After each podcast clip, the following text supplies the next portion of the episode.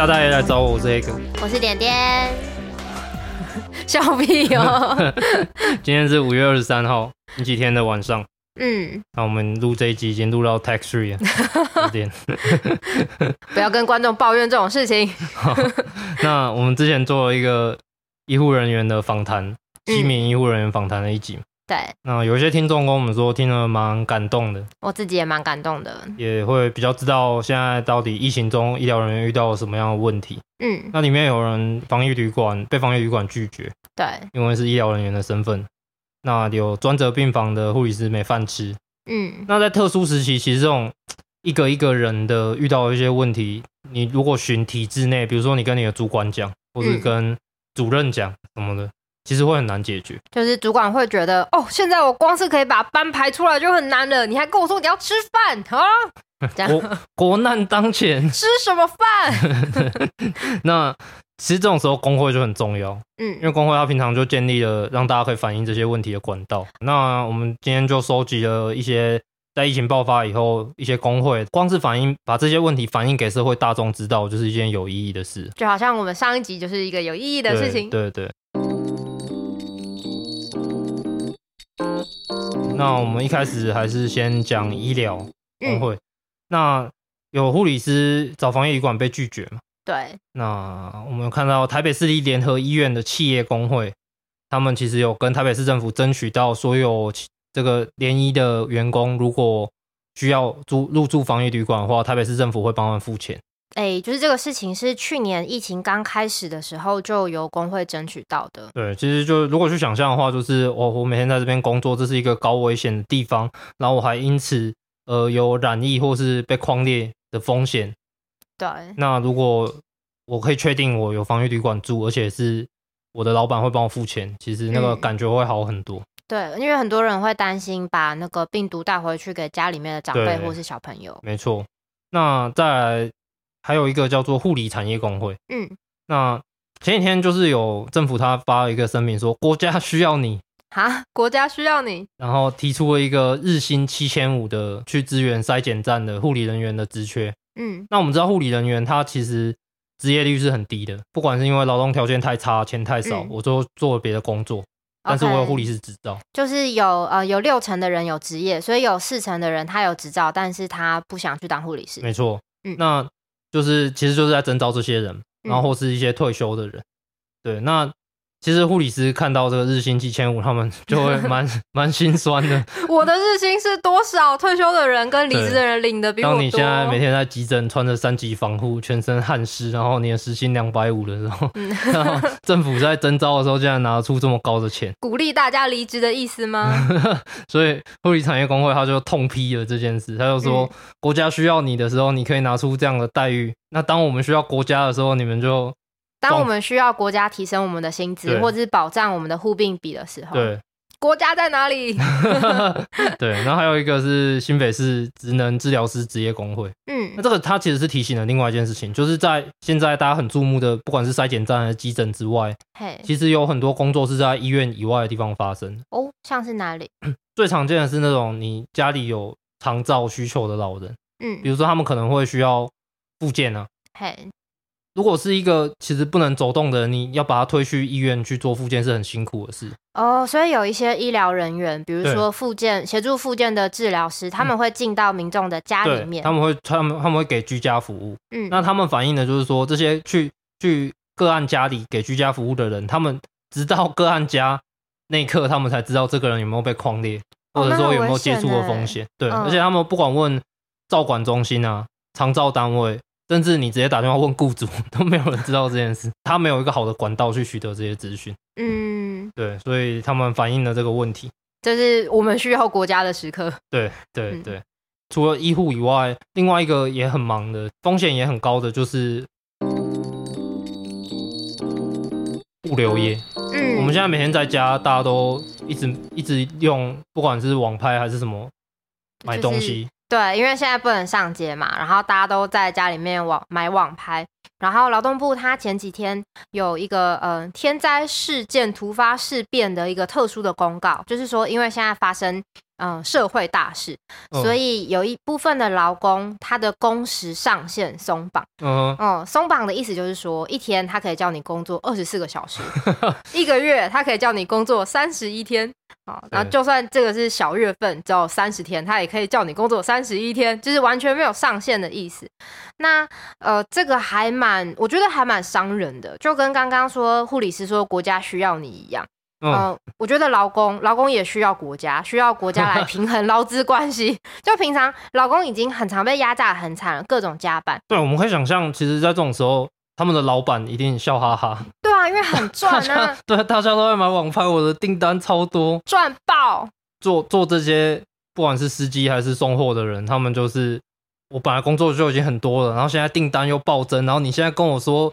一天工作四十八个小时，因为天灾，所以我必须要多工作。对，而且而且他本来就有接触不认识的人的风险，嗯，那这样风险是更高。对，而且当他劳动状况很很恶劣的时候，他的身体免疫力也会变差。哦，这是来自医师的提醒。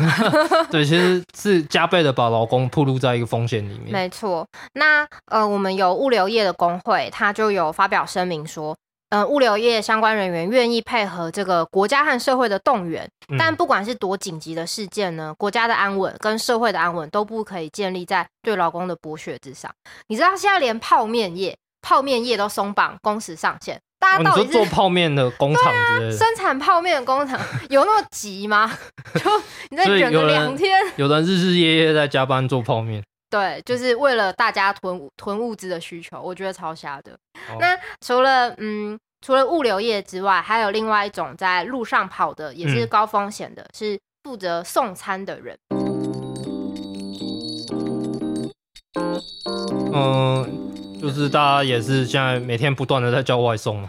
对，就是叫 Foodpanda 或者是叫 Uber Eats。对，嗯，那也是因为大家觉得待在家里面比较安全嘛，想要降低风险，所以就叫外送人帮你送餐。但问题是，你的风险降低，就是有别人的风险提高。没错，嗯，就是这些外送员。那嗯，全国外送产业工会他们有提一些具体的诉求，比如说比较高风险的区域，像是板桥啊、万华，嗯，现在很很多外送员他们不想送这一区，哦，所以嗯，所以还愿意送的，应该要有一些加给之类的。嗯。嗯，就是要有奖金嘛，就跟现在在呃医院里面，你去专责病房或者你去急诊，你会有奖金一样。对，理所当然。嗯，蛮合理的。然后另外是公司应该要提供口罩还有酒精。哦，没有提供是不是？现在他们叫他们自己准备啊。哦，没有提供口罩跟酒精，太扯了吧？对啊，就是这个就都是叫你自己承担。可是我今天会面临这么高的风险，是因为我去送餐，又不是我自己很爱在路上骑车。嗯，嗯，那另外是。嗯、呃，可能因为有工会的团结力量，现在啊、呃，功夫熊不是不是功夫，那个要讲错啊，我前两次也讲错，空腹熊猫他们有全额补助可以打疫苗，嗯，那工会有提出来，Uber Eats 也应该要给这个补助，我觉得这个也很合理，嗯，因为他们确实就是每天要接受接触大量的陌生人的一个行业，啊、然后我我平常骑车嘛，我现在骑车在路上我都很小心哎，尤其是我我呃，反正我很常路过万华。我连把口罩脱下来，拿到下巴，然后擦一下鼻子下面的汗，我都不敢。嗯嗯。可是现在又很热，然后我觉得外送人真的很辛苦，然后他们的公司应该要很认真的来对待这些员工才对。其实，在这个隔离的期间，不管是物流还是外送员，其实都算是大家隔离生活的一个基础建设。对对，所以应该国家要更认真的去看待这件事。哦，他们如果不见的话，就跟停水停电是一样的。对对对。对对对好，然后好，我们讲完路上跑的，来讲天空飞的，就是机师，这个风险就更高，因为他们不只会遇到路人，还有肚子饿跟想要买网拍的居民，他们还会遇到外国人。嗯，其实这个其实现在社会对于这件事争议就很大，对不对？嗯、因为有很大很多的人是把这次疫情爆发的直接原因。归咎到技师的身上，就是你们在那边爬爬照。对，那我我大概讲一下这个事情的故事背景，还有他们实际面临的事情，到底应该怎么样，就让大家自己判断。嗯、那去年疫情爆发以后，台湾其实是幸免于难，对，而且因为全球的笔电需求大量提升，所以去年其实台湾整体的货运量是上升的。嗯，去年全世界的航空公司只有四家是赚钱。嗯，这四家里面，其中两家就是华航跟长荣。台湾 Number One。对，所以他们其实出了非常多货机。嗯，那去年一整年，他们的出勤规定是怎么样的？假设大家想象，就自己今天是一个机师，我今天要上班，我就是要坐公司派的计程车，到机场，哦，专用的车嘛，然后走自己专用的通道，都不会遇到一般旅客的那种。哦，对，然后过海关，上飞机，上飞机以后，我是。呃，我的食物要先带好。假设我要飞两天，我要带两天份的食物，然后 然后放在干冰里面冰着，然后再把它拿出来微波吃掉。然后我好悲催。我降落到这个国家以后，我要我要再坐专用车到我专用的防疫旅馆去。还还是要带着干冰跟里面的食物吗？然后我在旅馆里面，我是一个人一间，嗯，吃饭只能叫 room service，嗯，放在门口，嗯。然后我再坐专用车回飞机，再过做一样的事情，然后回台湾。好像太空人哦，很寂寞。对，也就是说，我去上班的时候，他们已经尽可能的把他们可以接触到的人压在最低了。他们可能就是接触到一些签收点货的人啊，嗯，然后或者是海关的人员，嗯。所以我们可以去想象，这个工作状况是非常的，应该说精神压力非常大吧。我觉得听起来很寂寞。对，很寂寞。寂寞的机师可以听我们的 podcast。对，所以他们回来以后再接受隔离检疫几天，然后再来自主健康管理几天。嗯、那现在一直在吵这个三加十一，其实就是说，他们去年一整年飞货机的人，他们的规定是我要居家检疫三天，然后自主健康管理十一天。嗯、okay, 就是有三天你要待在家不准走，然后十一天你可以戴着口罩量体温去外面晃晃。然后直到去年年末发生了一个纽西兰籍的技师，嗯，造成我们国内的零确诊破功啊，有有有，对，那个时候已经一阵子没有没有病例了。因为这个事情以后，他们把三加十一改成了七加七，就是我去我飞回来，我要在家里面关七天，不可以出门。对对，嗯，因为现在爆发了，你才会觉得哦，三加十一怎么可以这样？你这破口。但是如果说在之前那个情况下，他只是想回到去年的情况而已。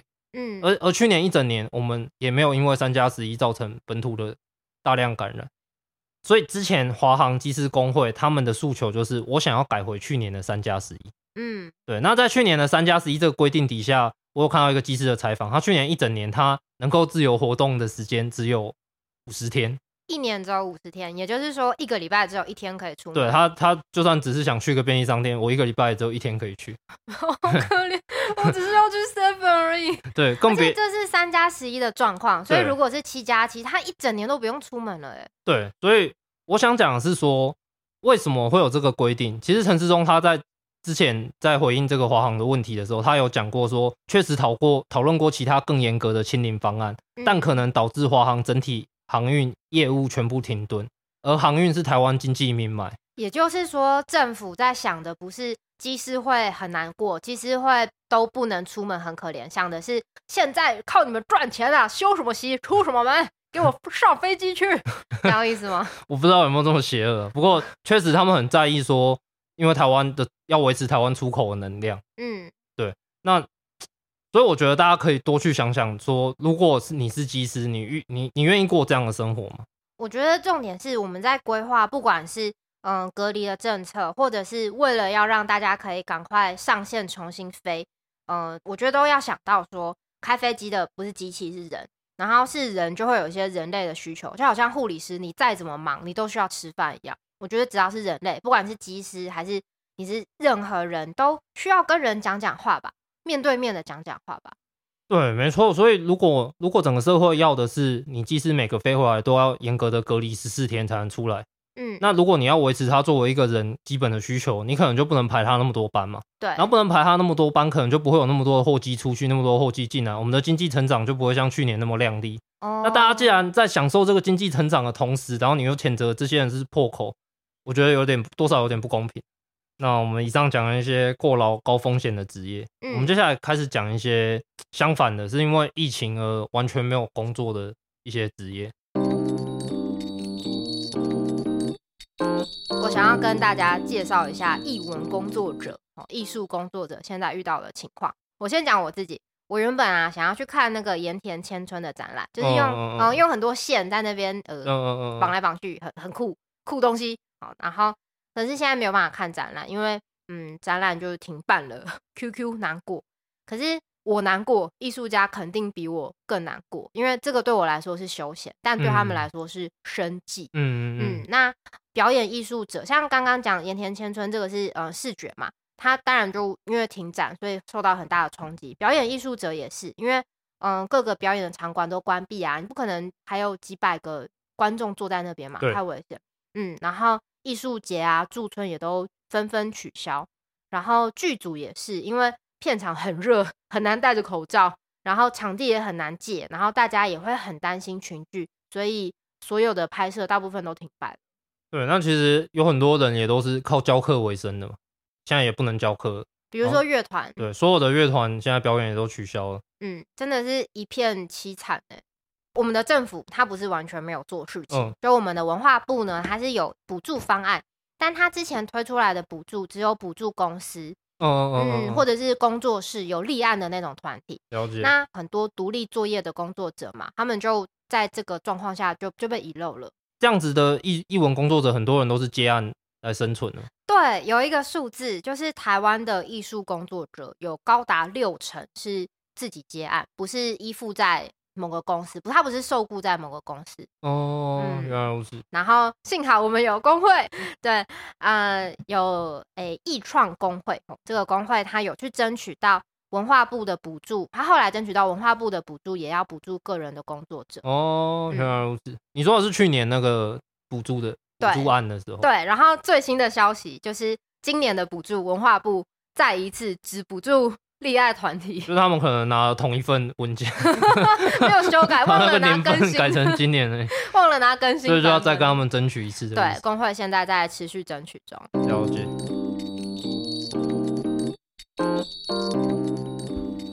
好，那呃。同样也面临停业的啊，还有我们的八大行业，就是性产业。嗯嗯、对，其实这次疫情爆发也跟性产业有关嘛。所谓万华的茶室，其中一个群聚的地点。嗯，这个社会上大家也都，其实大家都知道有这个地下经济。对，那它本来就是一个有需求，然后一直都存在，但是一直都政府没有去正视这件事情。嗯，我们的社会不敢正视，大家都有性需求。对，对重生作为一个人类有性需求是正常健康的状况。姑且不论性交易对对于性交易这件事的态度，嗯，而是它既然存在，它就必须要有，它就有人在那边嘛。对，我们就我们就要去思考说，这些人到底是怎么样生存。这次疫情也有很多在万华茶室曾经消费过的人，他们不太敢，不敢出来筛检，对，不敢出来筛检，或者不敢说他们的 TOCC 旅游史。嗯啊，我认识一个急诊医生，他他有超多，就是反正就阿北，然后去急诊，然后筛检阳性，他就问阿北说：“呃，你有去消费吼？”阿北就 嗯，屁呀，难以启齿吗？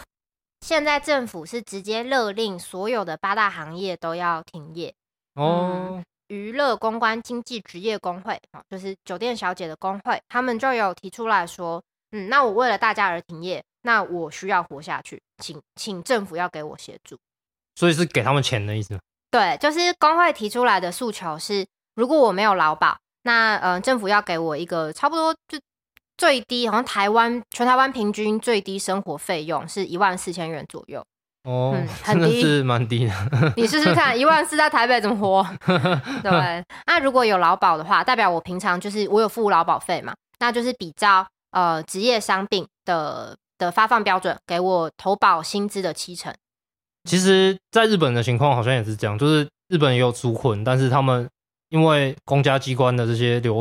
嗯，然后然后他们很多人是不敢讲自己的职业的。对，那这就要讲到说，为什么现在这个酒店小姐工会此刻喊这个诉求，其实就是因为去年疫情开始爆发的时候，也有勒令八大行业停业，但是并没有针对酒店小姐有给纾困，像译文工作者就有针对译文工作者纾困，哦、但酒店没有。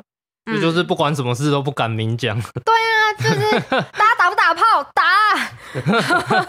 好，就是呃，去年酒店小姐他们他们拿到的纾困是，诶、欸，政府他有说，如果你因为疫情暂时没有办法工作，可是你证明你有在工作，嗯、只要是这样的人，不管你是什么行业，都可以去拿一个一万块的纾困金。那包含摊商，嗯嗯嗯，包含可能接案工作者啊，有些计计程车司机没有靠行的计程车司机之类的，嗯嗯嗯嗯、都可以去领这个补助。但他有要求你要提供在职证明，比如说名片或者是班表。那对于酒店小姐来说，这个其实很困难，因为我的名片上面是写 Emily，对，艺名嘛，对，小丽，我要怎么证明 Emily 就是我？对对，就会有点困难。那同样是地下经济黑素的，还有我们所谓的逃跑外劳，对不对？哦，他们更惨，他们在台湾甚至不被当成人类来看待，不被当成人类。对，那其实，在去年二月的时候，第三十二个确诊案例，记得真清楚，三十二这个数字竟然还是十位数，呃，就是一个逃跑外劳。嗯，那那个时候，虽然外劳他们。外籍劳工他们没有他们自己的工会，可是他们有台湾国际劳工协会，也就是其实蛮有名的 TIWA。哦，他哦补补充一下，他们有有一些地方有工会。哦，他们有些地方有工会。对，对，对，对，那那个时候 TIWA 他就有发出声明，就是说，因为那个时候社会上对于这件事其实很担心，因为就就觉得哦，他们就逃跑啊，然后他们一定都群聚在一起，不知道。逃跑外劳散播病毒。对对对，然后又很难追啊，这样子。嗯、那那时候 TIWA 他讲的声明就是说。移工因为非法身份必须逃亡，难以透露其接触史。嗯、那政府应该要从制度去改革，嗯，特色移工使其不被驱离、不被处分、不会被强制遣返。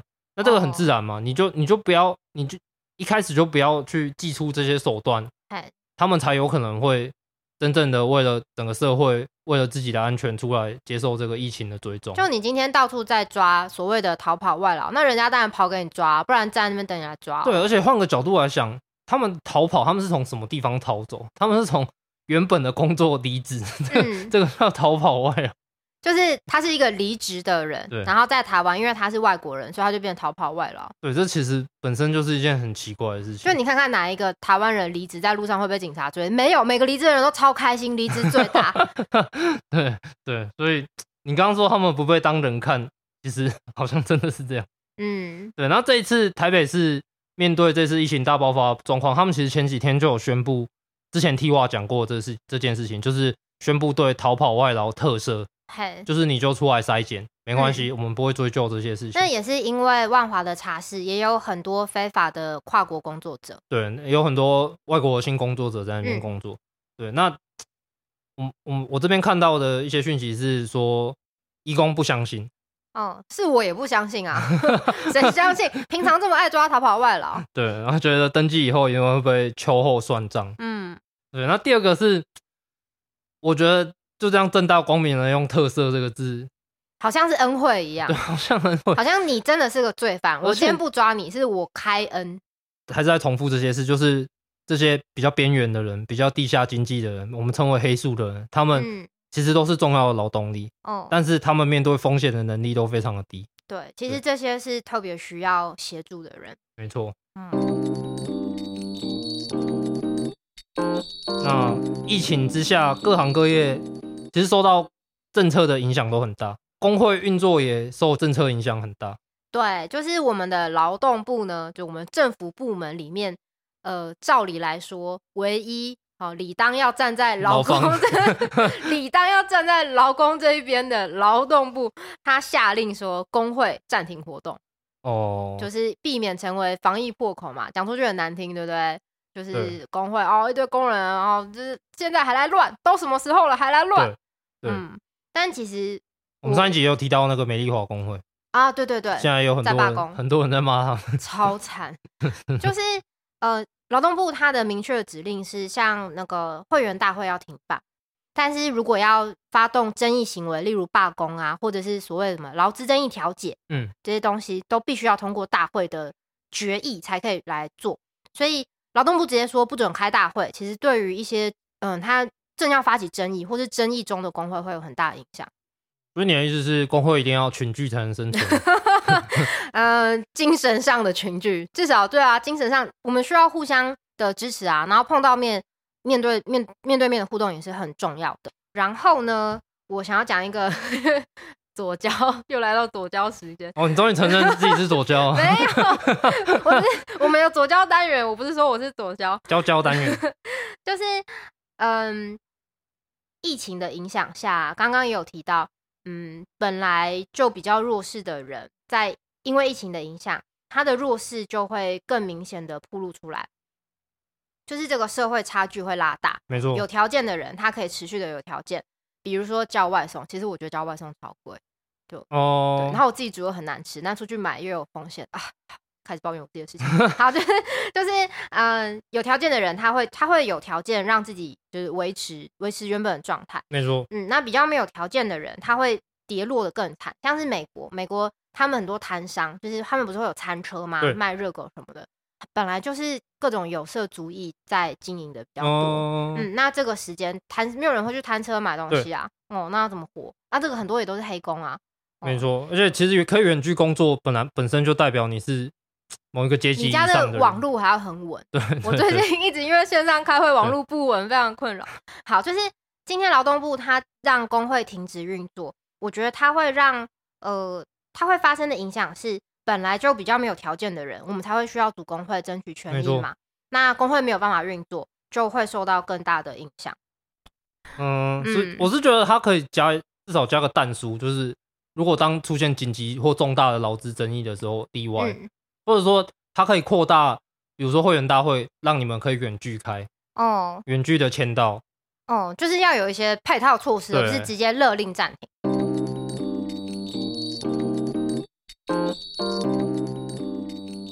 我们今天讲了疫情中过劳高风险的几个行业：医疗、物流、外送、机师，他们工会反映出来的问题。嗯，那还有疫情中他根本就是完全没有工作、失业的译文工作者，还有、嗯。八大行业的工作者遇到的问题，那我们也讲了，哦、呃，一直被大家视为一个潜在传染源的逃跑外劳遇到的问题。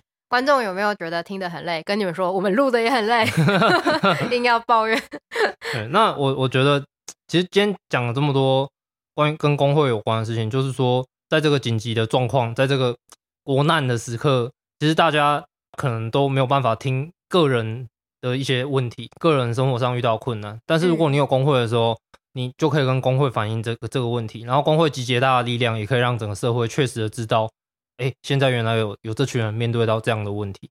嗯，就是，嗯，我今天早上刚好跟一个营造业的朋友在聊天，然后就是工地呃的工作，领、嗯、日薪的那种，对对对，就很也是很辛苦。那现在很多工地他就停工嘛。对，嗯，那就立刻就会收入，呃，就立刻就会失去他的收入，哦、呃，那就聊一聊，就聊到说，他觉得营造业很特殊，不太可能组成工会，嗯。嗯，当然我有一个想法是，我觉得每个行业都很特殊，嗯，要组成工会都不是很容易，尤其像刚刚讲到的外送啊，然后酒店小姐啊，他们工会都是这几年才组起来的，都是今年吧，今年才组起来的，嗯。嗯嗯。嗯就是工会并不是宇宙创生的时候就存在在那边，也是大家遇到问题，想要解决问题，所以组了工会。嗯，那对这集就是想要让大家看看说，有工会存在的行业啊，其实解决了一些问题，就觉得大家也可以想看看自己所属的行业，如果没有工会的话，呃，你去现在遇到的问题可以怎么解决？然后如果有工会的话，或许可以帮上更多的忙。那如果你的行业有工会的话，就去。去参加，加入你的工会，工会需要大家加入。对，嗯，然后另外就是为什么会这么强调工会呢？因为，嗯，可能也有一些明代很，嗯，在乎劳工权益的立法委员啊、市议员啊，他们也乐意帮忙，但他们其实不知道问题在哪里，因为只有第一线的劳工，你才知道这些问题的 mega。嗯，那工会它又是集结这些第一线劳工的，呃，团体，嗯，所以提出我们要的方案，然后我们试着来解决它。没错，只有你自己会最懂你遇到的问题。对，而且也只有你自己跟与你同样情况的人团结起来，才有可能真正的去解决。没错，耶，我们有一个佐佐的结论，我喜欢。好吧，那我们今天就差不多聊到这边。嗯，然后提醒大家可以填我们的线上表单，告诉我们想要听就是什么题目。应该现在都很想听怎么组工会，然后也可以跟我们说你在哪个行业，你 很想组工会，我们去介绍厉害的人协助你。好吧，那我们这边是夏大爷来找我，我是黑哥，我是点点，那我们下次见，拜拜。